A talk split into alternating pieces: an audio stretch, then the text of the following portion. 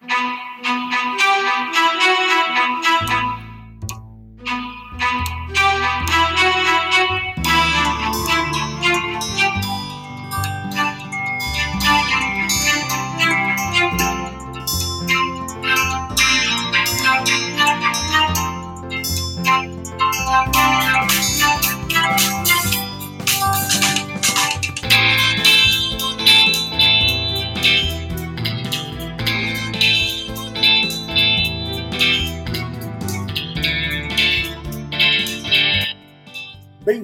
Bem-vindos a mais um Lipcast Latitude, fenda lábio-palatina em gotas homeopáticas fáceis de entender todas as semanas. Um episódio novo aqui comigo a responder, explicar e comentar um fato ou uma dúvida sobre fenda lábio-palatina. Eu sou o Rony Furfuro, tio Rony do Atlas Lipcast, e estou aqui para te ajudar com aquelas dúvidas que aparecem mais frequentemente e que se tornam uma, uma verdadeira pedra no teu sapato. E se quiser saber e eu possa te ajudar a entender, então aproveita. O tio Rony está aqui para responder a tua dúvida. É só enviar um e-mail ao nosso back-office, atlaslipcast.com. Ou se quiser, pode entrar aqui em direto, agora, já, e participar comigo nessa live. Basta ter a app do Podbean instalada no teu telefone, teu celular e fazer a chamada diretamente para mim. Também dá para fazer através do browser do seu computador. Por isso, não te acanhe. Se quiser participar, se quiser saber um pouco mais sobre esse tema, é só chamar para participar.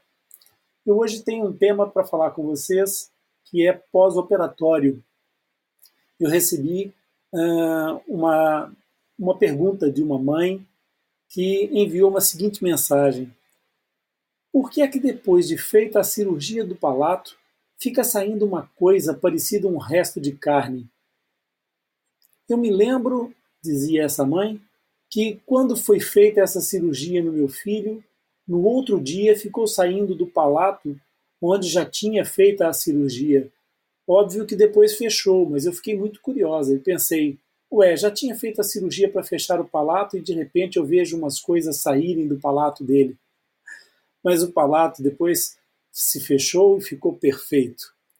Muito bem, esta mãe que mandou essa, essa questão tem razão de ficar assustada porque não sendo profissional, não sendo não estando habituada aos processos cirúrgicos, ela pode ter ficado preocupada com esses elementos que saíram naquela região e que provavelmente seriam apenas placas de coágulo de sangue.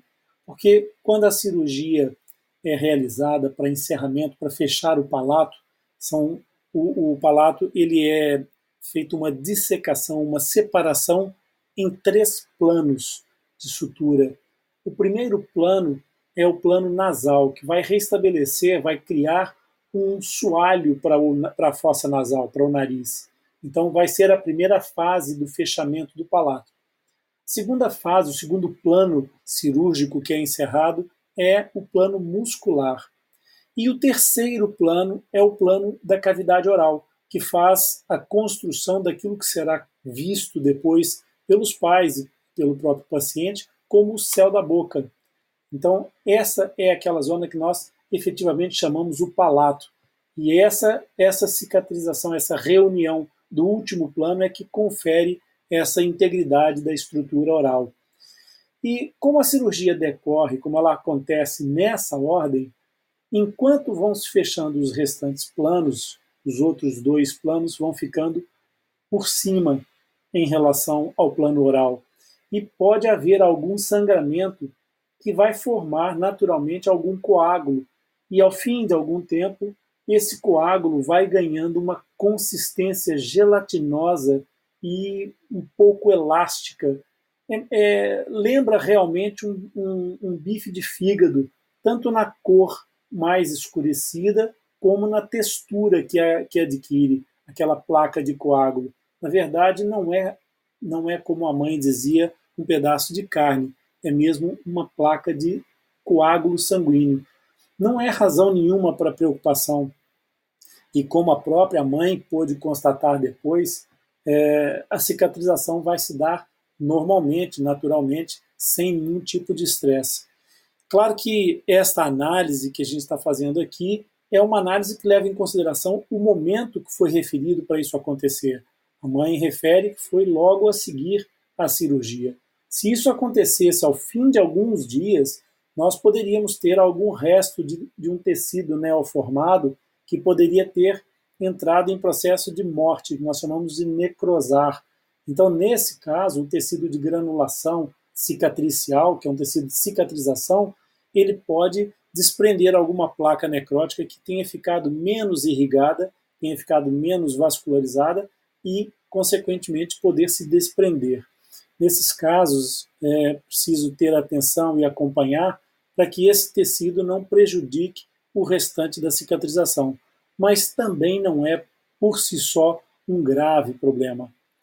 Também poderia acontecer de aparecer no local dessa ferida cirúrgica, mas acabaria sempre por desaparecer ao fim de alguns dias, se isso não acontecesse, se não houvesse lá nenhum processo infeccioso. Portanto, o tecido de granulação é normal, ele é parte do processo cicatricial.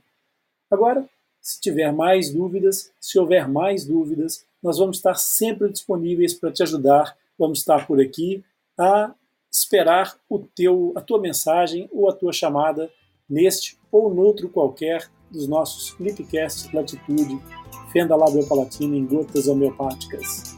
Bem-haja!